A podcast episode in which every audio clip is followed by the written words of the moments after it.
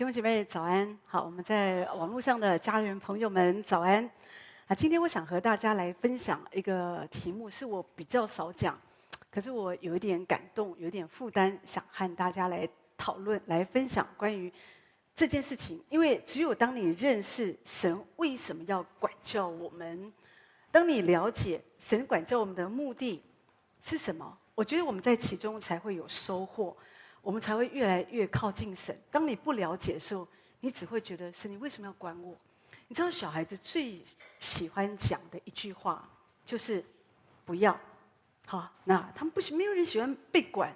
人是这样，其实牲畜也是这样。如果你养猫养狗，你就知道他们最讨厌守规矩。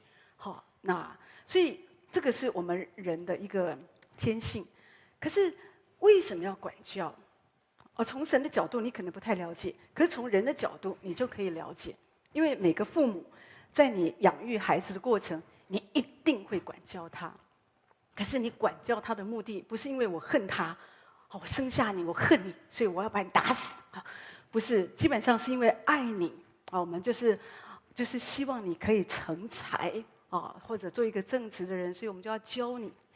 他说：“你，当你可以正确的了解，好像圣经告诉我们关于神为什么管教我们，而而且管教我们原来有这么大的祝福跟恩典。弟兄姐妹，下一次当神管教你的时候，当管教的杖、管教的手在你身上的时候，你就会充满了感恩。你不会用脚踢刺，不会觉得说神不爱我，而是你会有另外的想法：是神你也太爱我了。好，那我们来看这个经文，在希伯来书十二章。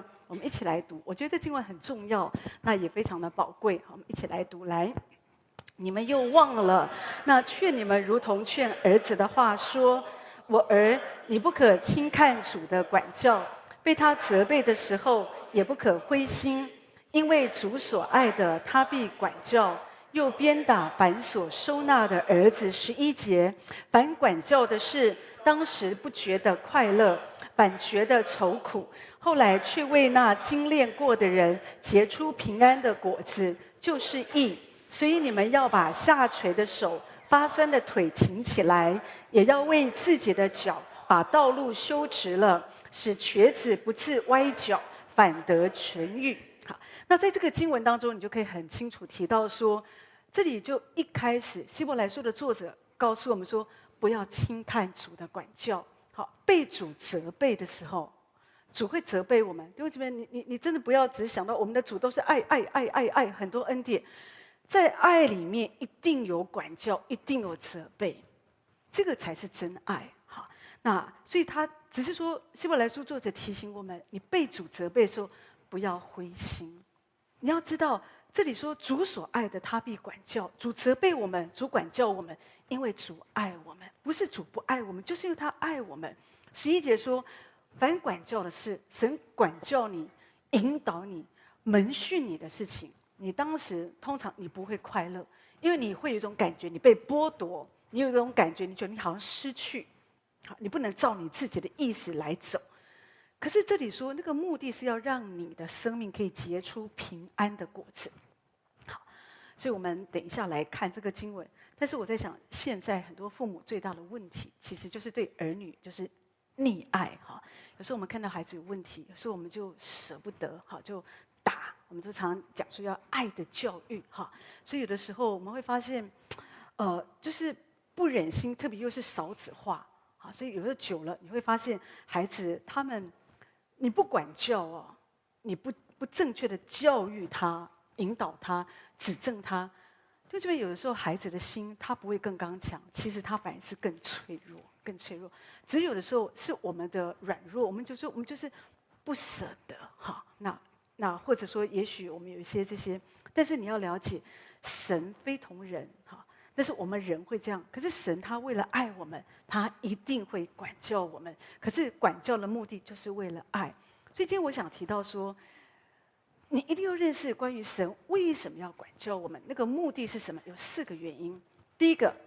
神管教你，是因为他对你有期待，而且是一个很大的期待，所以他会管教你。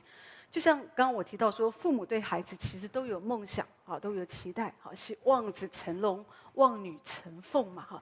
所以有时候为了要帮助他可以更好的成长，有时候我们就会教育他，好，即使我们这个人我们觉得不好，也希望拍点吃喝顺。希望我不好，可是孩子，我希望你比我更好。所以说我们会引导他、教育他，不可以偷东西，不可以骂人，不可以打人，好，不可以说脏话，不可以说谎。哦，如果他做了这些错事，我们就会管教他。我们会处罚他，罚站，好，或者说有的时候我们就是甚至会会会用杖，有时候就会打他这样子哈。那目的不是因为不爱他，目的是因为希望我借着打你，你痛，你才知道你错了哈。所以说神也是这样爱我们。圣经上提到说，不忍用杖打儿子的是恨恶他，疼爱儿子的随时管教。所以主爱我们，所以主会随时管教我们。生命记第八章提到说：“耶和华你的神管教你，好像人管教儿子一样。”好，所以呢，我们就可以了解神管我们，好像人管儿子一样。所以你可以从这个角度去思想神对我们的爱，神对我们管教的目的。神希望我们的生命可以成长，可以满有基督长成的身量，而且主希望我们的生命可以完全像我们的天赋。完全一样，主希望我们可以圣洁，因为我们的主他是圣洁的。可是对我们来讲，我们就好难啊！怎么有办法像天赋一样完全呢？我们的生命怎么样？我们的身量、生命各方面，我们怎么样可以成长、可以茁壮、可以讨主的喜欢？对不对？你的属灵生命可以成长，或者我们这个人全人可以成长，就是在于你愿不愿意让神来雕塑你的生命。让神来带领，让神来门训，让神来管教你。一个被管教过的孩子啊，跟一个没有被管教过的孩子是不一样的。对不对？我我们这样讲，我们并不是说我只是用这样的例子让你可以有一点点了解。一个没有被管教过的孩子，他是没有任何的规矩。当然，我在说，也许他有他的环境、他的背景，可是我只是说，他有一些，因为他没有学会，没有人教他，不怪他。可是因为没有人教他，应该要这样做，不可以偷东西，不可以打人，不可以骂人，不可以霸凌，不可以什么，没有人教他。所以呢，我们说，哦，这样的孩子像一个野孩子一样，没有人管他。这个不是你的孩子，即使你看他有一些错误，你也很难去，好像引导他，哈。那可是呢，我们弟兄姐妹，可是神他爱我们，他不要你好像是一个没有爸爸的人，神要你知道你是一个有爸爸的人。所以呢，神他一定会管教我们，会带领我们，会引导我们，让我们的生命可以有成长。可是神他管教我们，我们不要想说哦，神管教我们就立刻拿起鞭啊、杖啊，就狠狠的揍我们，不是啊。那个其实我觉得是一个家暴的家庭，我们的神不是这样。我觉得神最常做的。一开始通常都是用温柔警戒的方式来告诉我们的我们的良心。好，你知道我们神很爱我们，神可以管教我们，像人管教儿子啊，随时管教。对，姐妹就在于我们的心。如果我们常常跟神是有这样的一个连结，你知道神他其实是用圣经上说，他要用他的眼睛来定睛在我们身上，劝诫我们。好，可是有的时候，因为我们的良心哦。就是我们，当我们我们的良心什么时候会硬了？好，会发沉了。就是就是我们不去听神的声音，然后我们也不理会神对我们的责备。有时候神轻声轻语的跟我们讲一个事，弟兄姐妹，其实你知道，因为你神把良心给我们做礼物嘛，好，所以有时候神会在你的轻轻的对你说，就是要引导你走在对的路上。可是你可以选择不听。当你不听的时候，不是神不教你，是你。选择我要活在悖逆当中，我要走我自己的道路。我不希望神你管我太多。我有一点点，我愿意信耶稣，可是有些时候，我觉得我还是想做我个人的主人。我不愿意把我全人都放在神的手中。可弟兄姐妹，如果这样，我们的生命是没有办法成长，或者我们的生命也很难啊，可以像我们的主的生命一样。所以我们每个人都有这样的经历。我讲我自己的见证哈，我想到我在我高中的时候，哈，那那个时候我们有一群朋友，我们都是蛮好的哈，所以呢，那时候我们也没有，那个时候也没有做太多的这些花花绿绿的事情。可是那个时候台湾开始流行唱 KTV 啊，所以呢，有时候哎，有时候下课或什么，大家就会去啊，去就是去唱歌这样啊，都很快乐哈，就很快乐啊，跟朋友在一起也很快乐哈。可是有一天啊，有一天呢，这个啊聚会逐日聚会之后啊，有一点时间，我们就像今天一样，我们有点敬拜，然后有一点点安静的时间，就在那个安静的时刻。我就听见主跟我说：“哈，主跟我说，你怎么可以一边唱圣诗啊，一边唱流行歌呢？”哈，主比主没有用很凶恶的声音跟我说：“，你你这样，你假冒为善。”主没有这样讲，可是我觉得我被责备了。我说：“对，是我怎么可以？我的口怎么可以又出苦水又出甜水？我怎么可以一口二舌？一方面我敬拜神，一方面我走在世俗的道路里。”好，所以我觉得爱神也是真的，世俗也是真的。那这个就是我的选择。那我应该做什么？所以我就是悔改，我就跟主说，我不会再做这件事情，我愿意放下。所以弟兄姐妹，从那一次开始，我没有再进 KTV 一次，一次都没有。我也没有在唱这些世俗的歌。好，那对我来讲，也许我我我这样讲，我不是对。一些人的控告，你不要误会。也许你觉得你良心蛮平安的，没有问题。可是我只是说，当神劝诫我们、定睛在我们身上、引导我们的时候，你一定会听得见。可是问题是你愿不愿意顺服？当你愿意顺服，我觉得神就可以继续的带领我们、建造我们的生命。可是如果你不愿意，有时候环境会继续的兴起，就像那天约拿，神跟约拿说：“你去啊，你去尼尼维亚，啊，那。”把我的警告告诉给这地的百姓啊！好，如果他们悔改，他们就有机会；可是如果不悔改啊，这个国家就会灭亡啊。神的手要重重的在这个国家上面。可是约拿不愿意，他觉得说：“我不要去，他们国家的人，他们欺负我们，哦，他们真的吃我们吃够够的，所以我巴不得神你降天火把他们都灭了，我才不去。”他不要顺服到一个地步，我相信神一直跟他讲：“你去啊，不去。”去吧，没关系、啊，我不想去。到一个地步，那个声音太大声，他他觉得我不要再听这个声音，所以我就逃离现场。我不要听神的声音。可弟兄姐，我们究竟可以怎么样躲避神呢、啊？你往哪里去呢？你到天上，神也在那里；你到地的深处，神也在那里。诗人早就告诉我们，我们没有办法逃避我们的神，可是他选择逃避。我不要去，我不要去教会，可以了吧？我不要去哪里可以了吧？你不去教会，你觉得你就可以逃过神的手吗？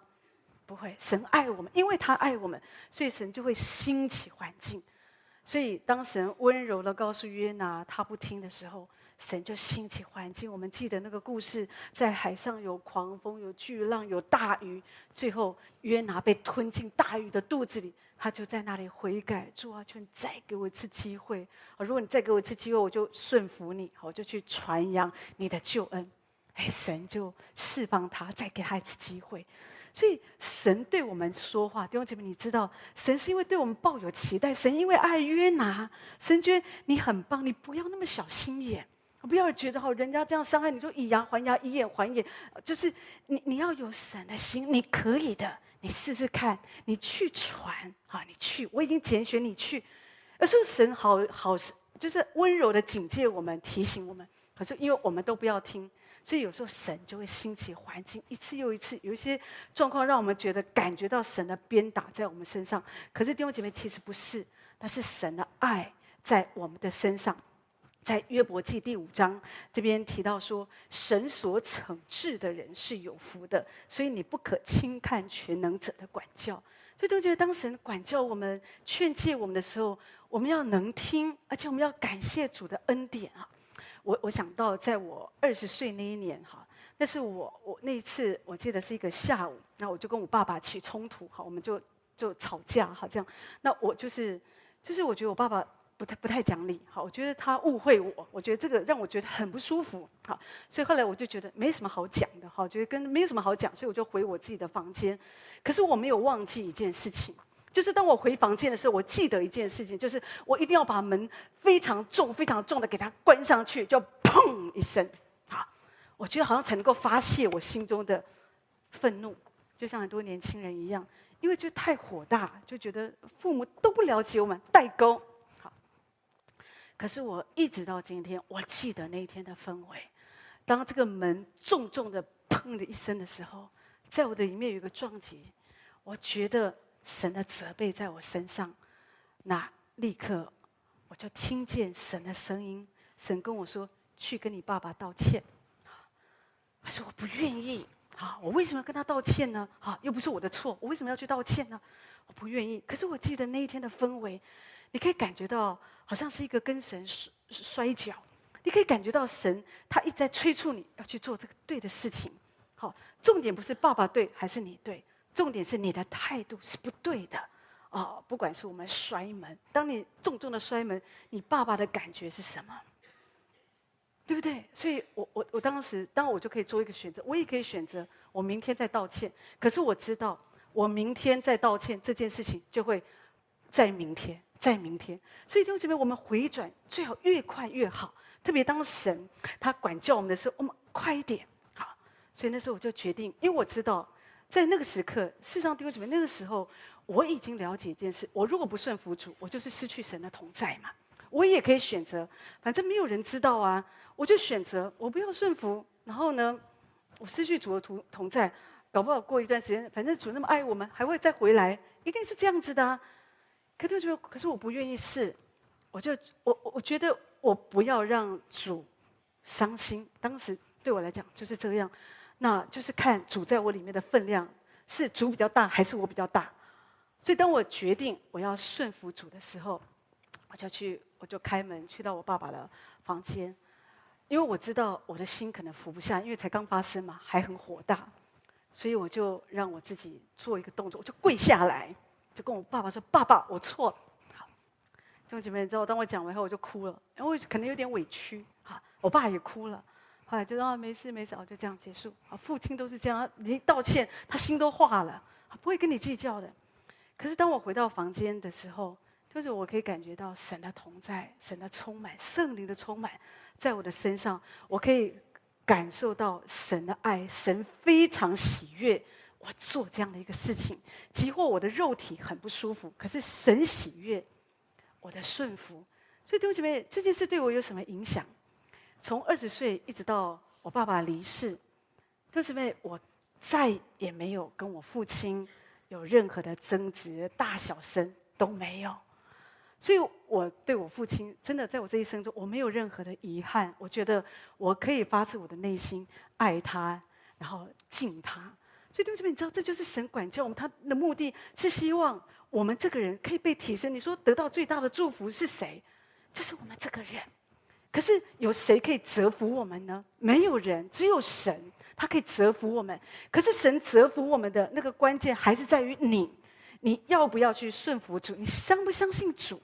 主让你做这件事情，主不是让你丢脸，主不是让你觉得说哦，你很没面子。你看你去道歉了，不是，主乃是让我们学习谦卑，让我们知道我们要孝敬父母，我们要尊重我们的长辈。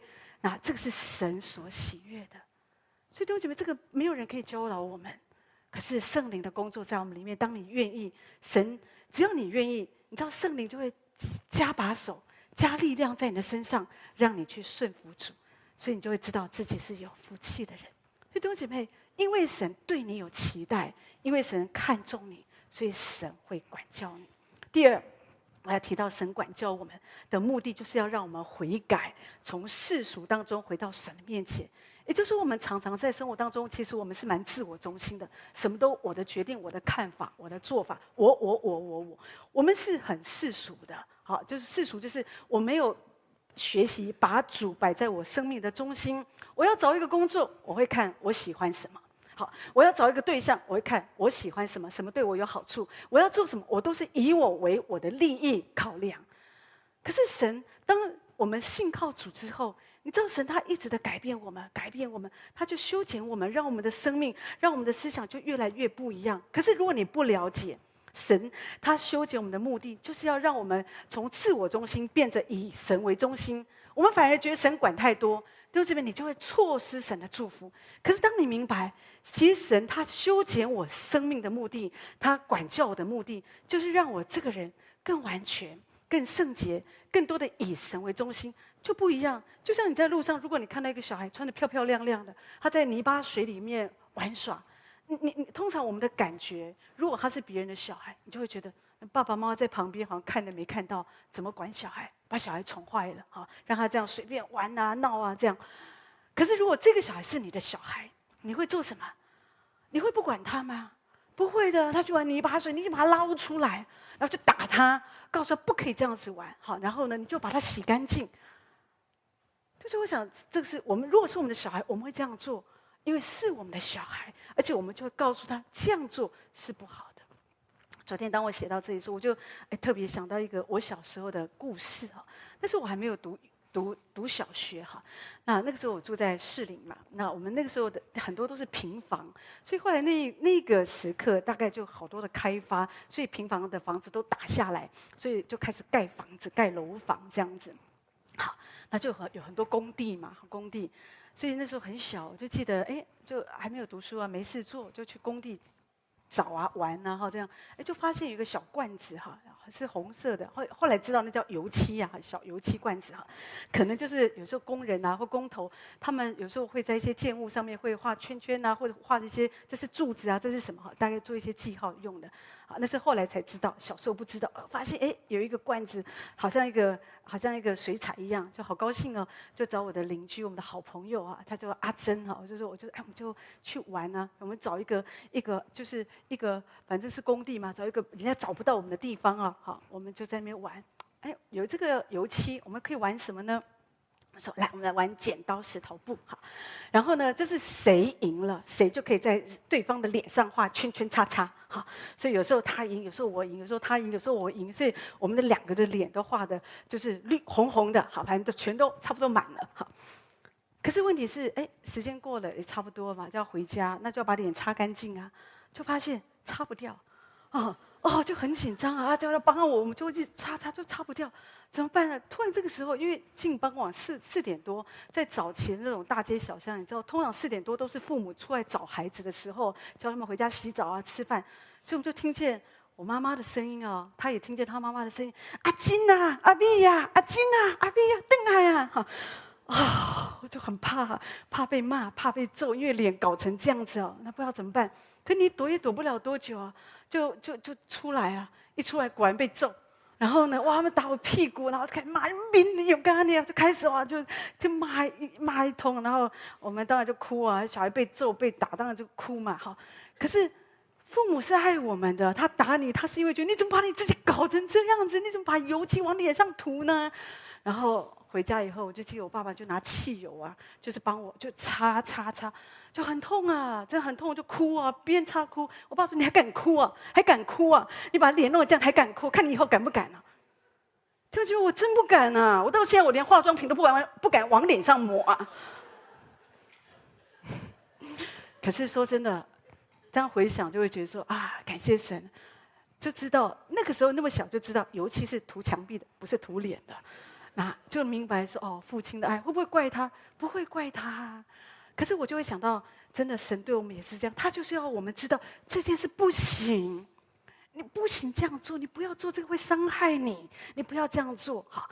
所以，这就我们我们当我们真的了解神爱我们的目的，神真的就是因为爱我们，所以要让我们不要活在自我中心，要学习活，要我们学习活在以神为中心，就不一样。启示录第三章那边讲到说。凡我所疼爱的，我就责备管教他。所以你要发热心，也要悔改。看哪，我站在门外叩门，若有听见我声音就开门的，我要进到他那里去。我与他，他与我一同坐席。所以说的是，神真的爱我们。我们离神越远的人啊，弟兄姐妹，你不会明白神的爱。可是当我们更多的靠近神，我们就更为很容易为一点点事情就悔改。以前我听听说我们的荣教士啊，我们的创办人，有时候。那个钥匙啊，开门的钥匙掉在地上啊，他捡起来，他就立刻悔改。所以就这边有的人的良心敏锐到一个地步，任何时候他保持心中的平安，就是跟神随时有这样一个连结。所以呢，神可以很容易的责备我们，好，很容易的引导我们，让我们可以走在正路当中，走在神的旨意里。主说我在门外叩门。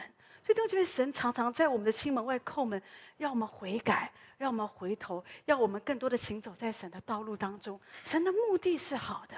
有一个董事长，那天他邀请牧师到他的办公室去参观，哈，那是一个企业，哈。他的办公室什么都很新啊，办公桌啊，什么东西都很新。可是就在董事长的办公桌上，有一个很很显著的一个地方，就有一个书嘛，一看就是圣经，很大的一个圣经，就打开哈。可是，一看就知道那是有很那圣经很旧很旧了哈，而且有点破破的这样。好，所以就跟整个公司哦，整个办公室的整个的配搭看起来很。不搭这样子哈，所以牧师就很好奇来问这个圣经，哎，为什么是摆在这里？是什么样的一个状况？所以这个董事长他也是个弟兄，他就分享说：“我以前啊，就是以前我在读大学的时候要离开家嘛，所以妈妈就送我一本圣经，妈妈就告诉我说：你一定要读圣经，圣经会引导你的人生啊，不管你遇到什么事，你就要读圣经，上帝会帮助你，要祷告。”他说：“可是我都没在听的，哈，因为对我来讲。”到大学就是很快乐的时光嘛，哈，那就是自己开始过大学的生活。以后出社会，什么都靠自己，什么都靠自己。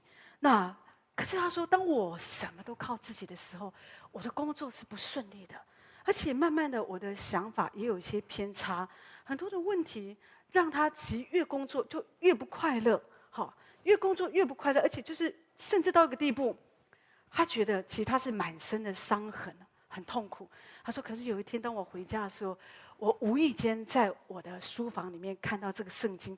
这个圣经上面已经厚厚一层灰了。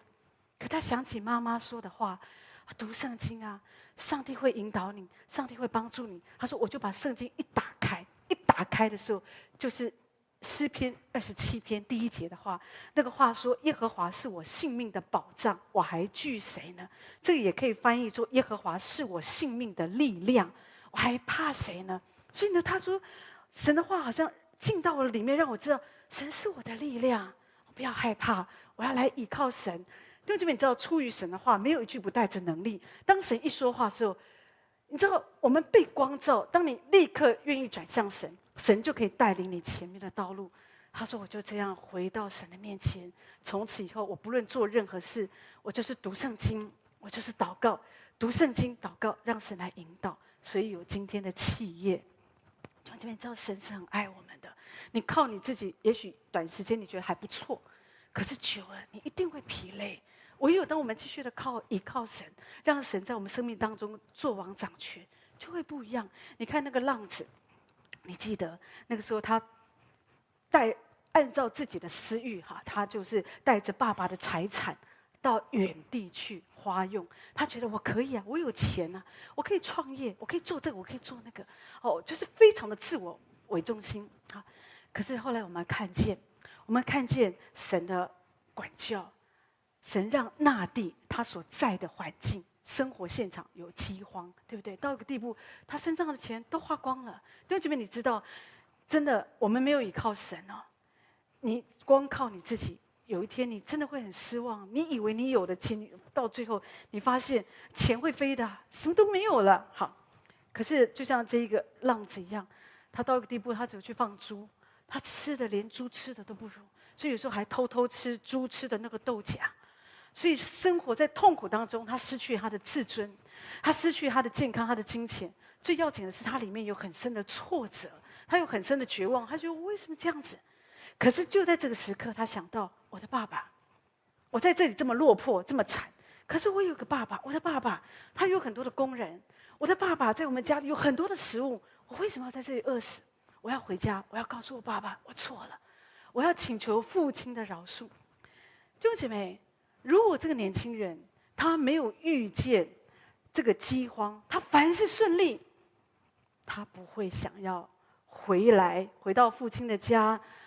他不会想到他要认罪悔改，可是就是因为人的尽头，他觉得我没有办法依靠我自己，那个饥荒使他沦落到他需要跟猪一起生活，他非常的痛苦，所以他回到父亲的面前。弟兄姐妹，如果今天你的人生也是这样，有时候虽然我们不太明白是为什么，可有时候我们真的觉得到了一个尽头，我们觉得我们没有办法，你要回来，回到神的面前，要仰望神。知道神他是借着环境一直在破碎我们这个人，所以神很希望我们可以听见他的声音，神很希望我们可以从这个世俗当中以自我为中心里面，你不要再做你自己的主。神希望我们是可以以我们的主成为我们生命的主权，这样子来仰望我们，仰望主。就这边有时候我们的心哦，最后我们的心可以很柔软，像鸡蛋一样，轻轻一碰它就可以破，而不要像胡桃，胡桃很硬啊，你用手捏，用咬牙齿去咬，它都不会破。你需要用锤子敲啊。好，那它才会破。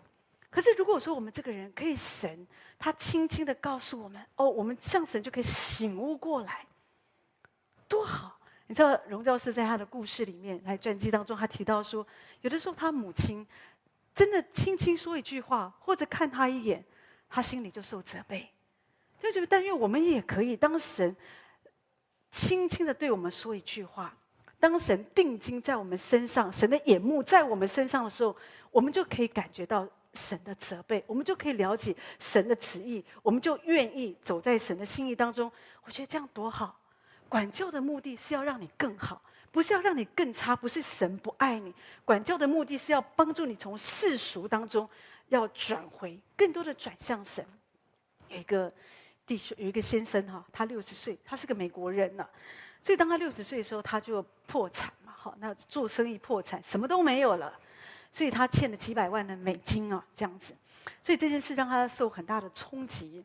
所以那个时候他就啊，就因为什么都没有，很痛苦，又负债累累，他就住到精神病院。好，这太痛苦了，因为没办法睡，各方面压力都很大。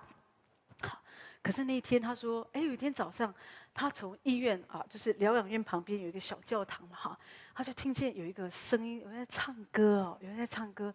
哦，那是很熟悉的一个诗歌，一个古老的诗歌，唱“人遭何事不要惧怕，天父必看顾你”。哦，他很受感动，他觉得这是我熟悉的诗歌，我以前听的诗歌，我唱的诗歌，所以他就就这样子跟着歌声，他就去到那个小教堂，他看到一个老太太在唱歌，是一个老太太在唱歌，可是他却觉得那个歌声像天使一样摸着他的心，他就悔改，他就来到主的面前。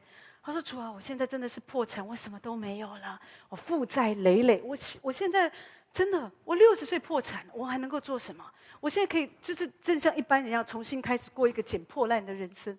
可是主啊，我把我自己交给你。他就是悔改，来到主的面前。弟兄姐妹，神忧伤痛悔的心，主必不轻看。每一个祷告的心，每一个悔改的灵。”我觉得神都那么的珍惜，神听见他的祷告，神给他一个新的开始。所以当他的身体渐渐越来越好的时候，有一天神跟他说：“你不用捡破烂，你去卖炸鸡。”所以后来呢，他就去卖炸鸡啊。那他就租了一个摊子嘛，好一个摊子，就没有想他的炸鸡那么好吃，好多人来买哦，每天都排队排很长，所以没有办法，他就需要租一个店面。后一个店面也不够，因为就太好吃了，还有加盟各方面，所以就变成就就整个整个就大发嘛，哈，还变成一个跨国企业。那他的故事我们也讲了很多次，其实就是肯德基爷爷的故事，桑德斯的故事，让我们知道哇，是神的恩典，感谢主，因为他的悔改，使我们有好吃的炸鸡。好，所以真的，我我我真的觉得，在人来看，六十岁破产，欠了几百万的美金，你人生去了了啊！可是问题是因为我们回转到神的面前，神的目的对你是好的，神不是要把我们压垮，神乃是要让我们知道，压伤的芦苇它不折断，江残的灯火它不吹灭。在你最软弱、最脆弱，当你觉得你没有路走的时候，你来仰望神，主让我们有路可以走。主要我们学习，你不要靠你自己，靠人人倒啊！你要靠耶稣最好，所以你要学习来倚靠神，倚靠神，所以更多的降服在主的面前。所以你要从神管教我们，神兴起环境，就是要让我们从世俗、从自我中心当中，更多的来转向神，以神为中心。第三，神为什么要管教我们？就是。神要你知道，你不能够轻看神的管教。就这边有的时候，我们会轻看神的管教，就像人会轻看人的管教。你看你的，你的，有时候我们都做人家的子女，我们有都有这样的经验。有时候父母爱我们，管教我们，说我们两句不听啊。有时候我们就是摔门啊，或者有时候我们就骂，所以有时候有有的人还打父母，不想听啊，不想听，好，觉得说我做我自己的主，你不要管我，好，所以我们人就是这样的悖逆。可是说实在的，我自己会觉得说，神他是真的很爱我，我们这一生的年日，我们要怎么样的走，都在神的神的旨意掌管当中。所以神不喜欢，神也不希望我们轻看他的管教，我们轻看好像神在我们生命当中的这样的一个带领，好像我们有的就是反抗，我们就是在那里抱怨。当我们用脚踢刺，当神管教的杖在我们身上的时候，我们只是不断的啊顶嘴，或者说我们就是抱怨抱怨，就这边对我们来讲就是更不好，因为神的杖。我觉得就会更重在我们身上。有时候我们以为说，有的人会说，我喜欢跟神吵架，可是神从来不会跟我们妥协，因为神知道我跟你妥协对你不好嘛，所以神不会跟我们妥协。所以最好的方法就是主，我我就是降服。所以有时候急祸，我是边流泪边哭泣边走十字架的道路，可是我仍然愿意。好，那。就是我不轻看神的管教，我愿意降服。弟兄姐妹，这对我们是一个很大的祝福。我讲一个一个见证给你听。这个也之前我也有提过他，就讲到洪汉义，他是一个黑社会老大。那他出生在一个军人的家庭里面呢。那他的个性啊，就是很刚烈哈，个性很刚烈。他十一岁就加入黑社会，所以呢，他有拳头，很会打架，可是他又有头脑。所以呢，他成为很年轻，他很年轻就成为黑社会的老大啊！他贩毒，他追求那种偏门的名利呀，哈！所以他也是很红啊，在黑社会里面还有好多女人呢，这样子。好，那当然因为贩毒的缘故啊，他被关了十三年。可是这十三年来没有教化他，没有让他变得更好，反而只是让他变得更大咖。所以，当他出狱之后，他在香港开一个更大的舞厅哦，三四八舞厅啊，就是 disco 这样子，哇，就是反正就是招了好多的小弟，他享受这样的生活，他觉得在这样的生活里，反正出入都有一堆人啊，黑压压的跟着你，大哥大哥大哥的这样叫，我就听了就是很痛快，这样，这是他的人生。可是我觉得，因为神爱他，神觉得这不是你的人生。你的人生如果就你个人也没关系，可是你害了很多人啊！你招了那么多小弟，你要把他们带去哪里呢？所以神为了爱他，神就兴起一个神的仆人，一个牧师，有一个感动，就是去拜访他，传福音，就跟他讲讲讲讲讲，啊，反正他就是不要听不要听。可是那个时候他有个问题，就是他有长期失眠的问题，所以他吃这个吃那个吃那个这个都没有用。好，所以他就很困难了。可是这个牧师说：“我帮你祷告，你信耶稣，这个失眠就会好啊。”那他也是没在信的。可是有几次，他真的试试看，当他祷告睡不着，他祷告他就睡着，祷告就睡着，祷告就睡着，他就发现哎，神是真的，他就相信耶稣了。可是相信耶稣这件事情也是很好，是我个人的信仰嘛，我不要影响别人。我虽然相信耶稣，可是我的生意呀。我不想放下，所以他是这样一边相信耶稣，继续过，可一边相信耶稣，可是一边过黑社会的日子。好，可是神不喜悦，神觉得神绝对不会因为这样跟你妥协，所以神就再兴起那些风浪。虽然也许。神常常在这些年，在他心里一直跟他讲，让他放下，可他不愿意。他跟神说：“主啊，如果我放下，那我这些小弟他们吃什么呢？还有我还有那么多太太，好，那他们吃什么呢？好，很多的理由这样子。可是神没有妥协，所以神就兴起风浪，让他的生意一败涂地。当然那些生意都是不好，都是偏门的生意，都是贩毒的啊，都是那些舞舞厅啊，有的没有那些很糟糕的事情。”神让这些一下子在那个过程当中啊，整个都整个都荡到谷底。都觉得这是真的。我们有个网络家人，当初也是跟他们有，也不是说一挂了，可是呢，后来有跟我分享说，哦，那段时间不知道发生什么事，整个整个状况，所以后来他们好多人都改变，后来也都信耶稣了啦。因为整个都几乎没有路走了，也不晓得为什么会这个样子。好。后来你知道，所以他的有些小弟就跟他说：“啊大哥，你不要信耶稣了，你信耶稣我们都没饭吃了，整个情况都很不好。他们觉得都是因为信耶稣的关系，所以我们的事业才会搞成这样。”啊，弟兄姐妹也对，他讲的其实是对的，是耶稣的手来败坏这样的一个一个一个事情。好，所以后来他就开始咒诅神，他觉得说，而且骂牧师，就都是你让我信耶稣，害我搞得进退两难这样子啊。而且最最惨的是，他又开始失眠了，又不能睡了。弟兄姐妹，你知道你不能睡觉、失眠，它会让你抓狂，会会让你崩溃啊！真的，有时候不能睡，这就是很很严重的事情。他就决定，好吧，既然这样，那我我我死好了，我死一死好了，好，所以他想要用死亡来逃避上帝，写好遗书，他就决定我要死了，好，可是没有想到，在他要死之前，神就轻轻的又到他的旁边跟他说，就像我们说，神会靠近你，会跟你说话。神说，如果你死了，你的后代就会自相残杀。好，哎，听。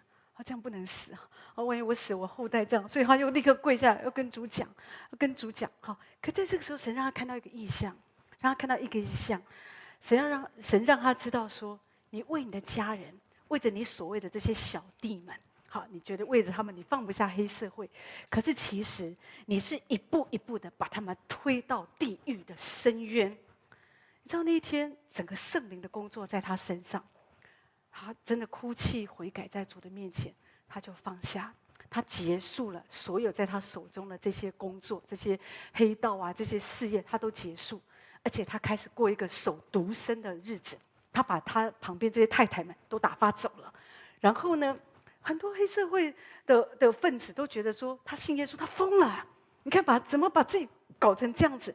可他愿意，后来他开设教会，哈，在有在香港，在台湾也有，他开设了得胜者教会。那他也设立这个电疗连啊连锁跟这个企业，他就借着这个企业，他要帮助这些黑道分子，希望你们可以信耶稣，教会可以供餐，好供你吃，而且我们可以给你住宿，帮助你戒毒。如果你要工作，我可以提供你这样的一个机会。他想借由这个方式来帮助他们。所以后来，神也借着他到处为主做见证。对不对？我觉得这个就是因为神爱他，所以神不会任凭你走这个路，所以神一定会兴起那个环境，神的鞭、神的杖会重重的在你的身上。可是那个目的是叫你悔改，悔改。哈，所以对不对？神是这样的爱我们，真的。所以我们不要轻看，你不要轻看神的管教。神的话语，神的警戒，就觉得当你越快顺服，你就蒙福。可是如果我们一直用脚踢刺，有时候我我们真的有更大的灾难，其实是会临到我们身上。有一个牧师在我们在台湾，那那个时候他还不是牧师，他是一个生意人，所以那时候他出差去到新加坡，那参加一个聚会，那个教会也是人很多哈，人很多，是一个大的教会。可是突然之间，牧师讲到讲着，突然话锋一转，就说我们中间有个弟兄。你现在啊，有婚外情啊，你正在淫乱当中。神要你为今天就要悔改，不然你将来的情况就会更惨。哈，神的手会重重在你身上。哈，他感觉这么多人，可他感觉牧师的眼睛是在看着他。哦，所以他说当场，他说立刻，他脚是立刻是软的，他吓死了，就起来了，悔改在主的面前。后来他成为一个牧师，他就公开他的故事，好，讲到这件事情。所以同学们，我觉得多好！神不要我们在罪中，你不要轻看神的管教，神他一直给我们机会，所以我们就是要降服。你知道为什么？为什么神讨神厌弃扫？神为什么厌弃扫罗？那天神说，你要去灭掉亚玛力人。亚玛力人说的是我们的肉体，象征着我们的肉体，每一个部分你都要灭掉，你不可以跟他妥协。所以神说每一个都要灭掉，而且你要也要杀掉这个亚甲王，就是亚玛力人的王。可他没有，他留下一些羊群牛群，他也留下亚甲王。所以后来，先知沙摩尔就去责备扫罗说：“神说你为什么违背他的命令？你没有灭尽亚玛利人，你为什么把亚玛利王给活捉过来，而且带回很多的羊群牛群？”扫罗如果这个时候他发现神知道了，神在警告他，神在管教他，神常常是借着神的仆人，还是管教他的儿女。他只要做一件事，他跟神的仆人说，他只要跟沙漠说：“他说我错了。”我一时被贪心蒙蔽，我错了，求神赦免我，再给我一次机会。因为我觉得没有问题。我觉得我们的神，我们我们是人，我们总是会做错事。神不会因为我们做了错一件事，哇，神就把我们打死，神就让我们没路走。神不会的。可有时候人的心刚硬，所以我们人最大的问题就是我们把我们的罪给合理化。所以当扫罗他开始讲：“哦，我我真的都杀了，我把亚玛力人都杀了，我只留下亚甲王哎，而且我把这些牛群羊群带回，是为了给百姓，让他们可以献祭给神啊，让他们可以奉献给神啊。”弟兄姐妹，我们有的时候我们真的不知道我们自己在说什么，所以神听了这样的一个辩解，神就更生气。所以神借着撒母耳的口说：“神喜悦燔祭和平安祭，岂如喜悦人听从他的话呢？”说的是神要的是你的顺服，你不要在一些事情，好像有些事情我们就要被坑了，哦，被抖出来了，哦，我们找好多的理由，找好多借口为自己包装。你可以骗得了人，可弟兄姐妹，我们如果在神面前，我们就不要骗神了。神不知道吗？神他知道万人的心，他怎么不知道呢？可是我们不要想说，你不要担心说啊，如果神知道了，神就会怎么样？弟兄姐妹，你不会失去什么，你了不起失去你的面子，你不会失去什么。神总是爱我们，他会给我们机会，给我们恩典。你看大卫，大卫所做的事，弟兄姐妹，其实他比扫罗做的更糟糕。你知道他是夺人妻，他是杀人夫，哎，他玷污了乌利亚。乌利亚是他的部下，对不对？他玷污了他的太太，然后又把乌利亚派到前线，故意让他去战死，然后就娶了他的太太。他犯了杀人罪，他犯了奸淫罪。所以当神差派他的仆人拿单去告诉、去指责、责备大卫的时候，你做这个事，你大大的得罪神。大卫的反应是什么？大卫他是个王哎，他没有说把拿单拿下杀了，好，那灭口。这样大家都不知道我做了什么事，没有，他不是这样，他没有遮盖自己，他说我错了，我做错，我犯罪，我大大的得罪神。他甚至在诗篇五十一篇，他写下他的忏悔诗，他的悔改。对不起，很多时候我们犯罪，我们得罪神，我们的做法是什么啊？主啊，求你赦免我，饶恕。有多少人你会写在你的粉丝专页？你不会，你不会公告世界说我犯了奸淫罪。你不会，可是你知道神赦免我了，我不要再做这个事，我不要得罪神。对不起，你你知道我们通常是这样，可是大卫不是，他的认罪让我们看见他认罪认得非常彻底，因为他太认识神，他很害怕神。你知道我做这事，我大大的得罪你，你知道我的软弱，我不是故意的，可是我真的胜不过我的软弱。可是主啊，求你不要丢弃我。他在诗篇五十一篇那边讲：“不要丢弃我，使我离开你的面；不要使我离开你的同在；不要从我收回你的圣灵。求你使我仍得救恩之乐，赐我乐意的灵扶持我。”一直是他在那里告诉神：“神，你不要离弃我。”弟兄姐妹，当你被神管教的时候，你一定要回头，你一定要回转，我们就有机会。你不要在那里好像嘴硬，因为对我们来讲。真的丢弃，我们自己受伤，或者说我们吃亏最大的是我们自己。曾经有一个有一个牧师去指证一个弟兄，哈，这个弟兄也是犯罪，哈，犯罪就是婚外情，可是他一点都没有要改变。当这个牧师告诉他，你这样做是大大的得罪神，神不喜悦。他说一件事，他说：“可是我觉得神的同在很丰富。”意思是我犯罪的时候，可是主还是跟我同在，我感觉到神的同在很丰富。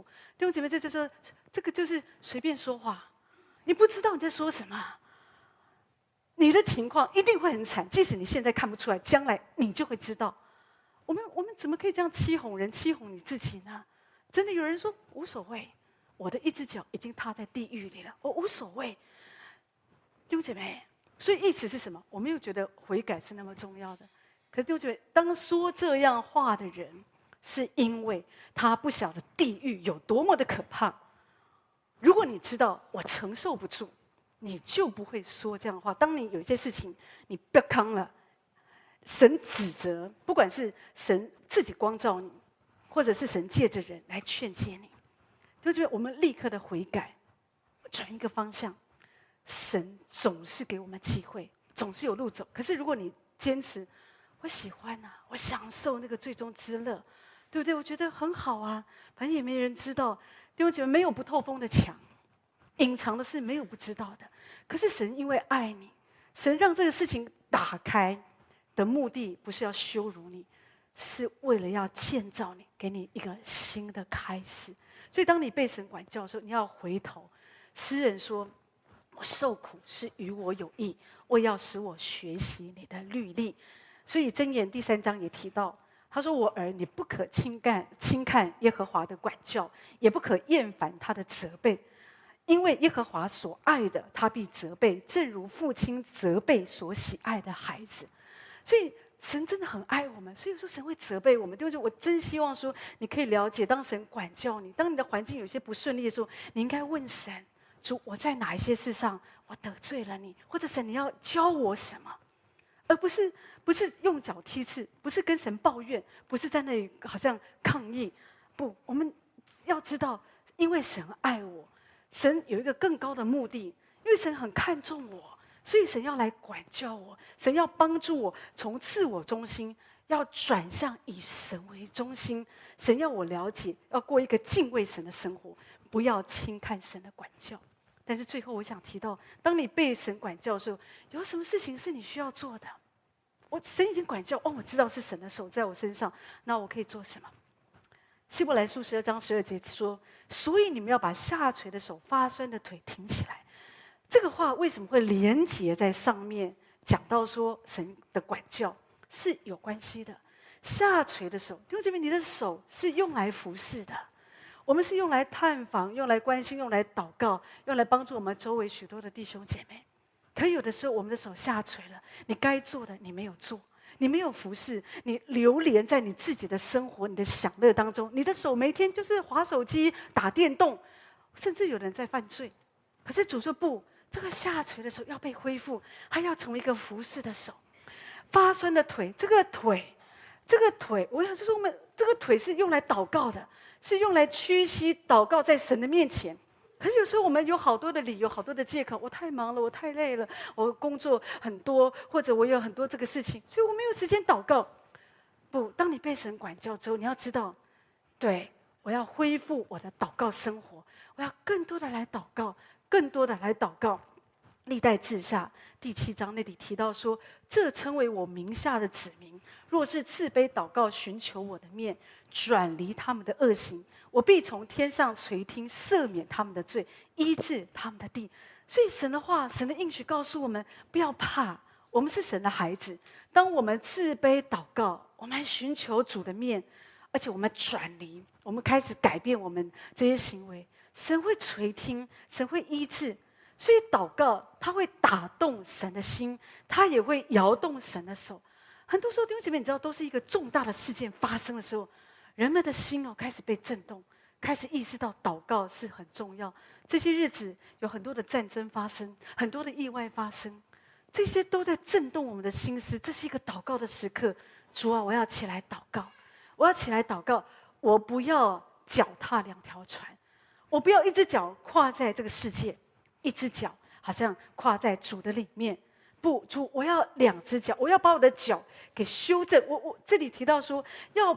为自己的脚把道路修直，使瘸瘸子不至于歪脚，反得痊愈。就说主，我不要，我我我不要让我这个人的生命哈，又是又走主的路，又走世界的路，进进出出的。不，主，我要学习以天国为我生命的中心。所以，当我们被神管教之后，弟兄姐妹，你要知道，神要恢复的是你下垂的手，要恢复你的服侍，要恢复你的祷告生活，要起来火热的祷告。要起来，更多的来寻求神，寻求神的恩典，寻求神的能力，为这世上的世代要起来祷告。可是另外一方面，在圣经约翰一书二章那边说，不要爱世界和世界上的事。人若爱世界，爱父的心就不在他里面了。因为凡世界上的事，就像肉体的情欲、眼目的情欲，并今生的骄傲，都不是从父来的，乃是从世界来的。所以在这里告诉我们说，当你被神管教之后，弟兄姐妹。神要帮助我们，就是为主放下。你不要爱世界，世界一个人他不可能说我又爱主，我又爱世界，我又爱马门，我又爱神，不可能。所以，当我们除非我们这个人全然的被神占有，除非神可以全然在你心中作王掌权，不然神没有办法掌权，神没有办法作王在你的里面。所以，有时候我们需要不要爱这个世界，虽然这个世界所有的一切。神都让他的儿女享受，你可以享受这个世界的金钱、富贵、食物，所有一切都是神所造的。神的儿女，我们可以吃喝快乐，可是我们不被这个绑住，我们不会觉得说：哦，如果我没有这个，哦，我就活不下去。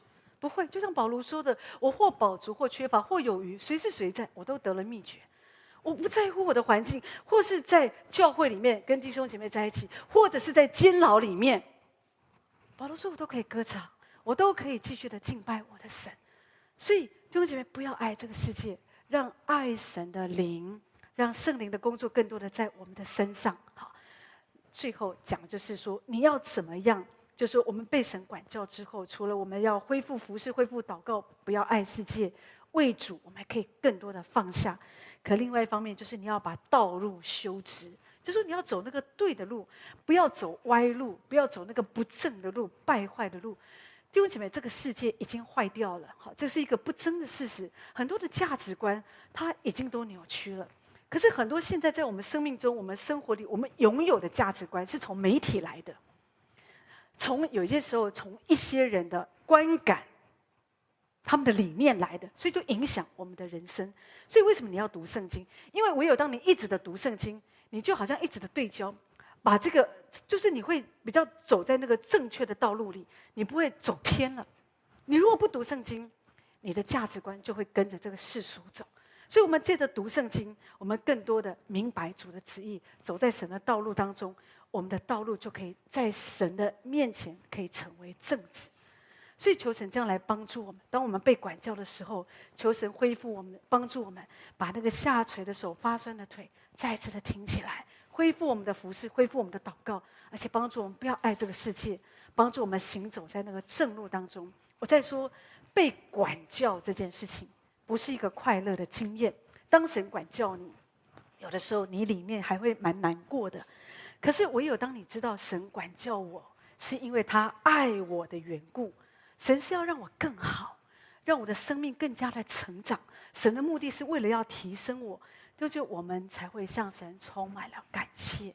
所以，但愿今天这样的信息，也许对你来讲就有点沉重。可是，其实我觉得不会。唯有当你知道，你知道为什么会这样，当事情发生的时候，你才会享受在其中，或者你才会明白。哦，我应该怎么样顺服主？怎么样走主的道路？